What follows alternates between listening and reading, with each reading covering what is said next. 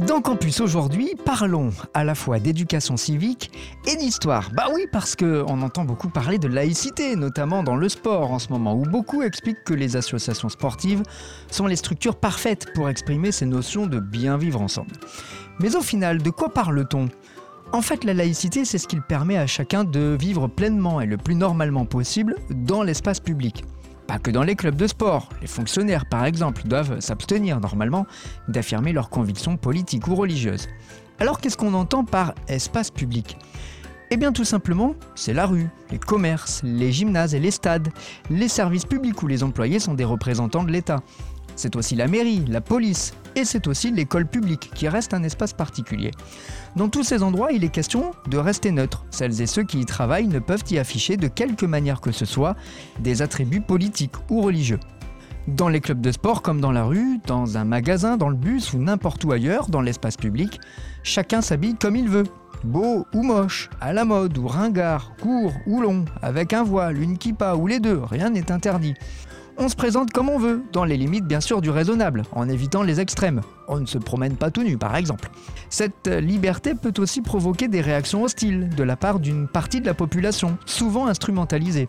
Et dans un club comme à l'école, on s'habille comme on veut, mais on laisse ses croyances de côté. À l'école pour se consacrer aux connaissances et se construire comme citoyen libre et conscient. Au sport pour partager l'exercice d'une passion, promouvoir le vivre ensemble et pratiquer pour euh, rester en bonne santé.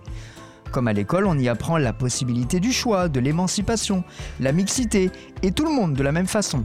Tout ça émane de l'histoire de France. Il reste évidemment bien des traces de la religion dans l'organisation de notre quotidien. Ça fait partie de l'héritage de l'histoire de France.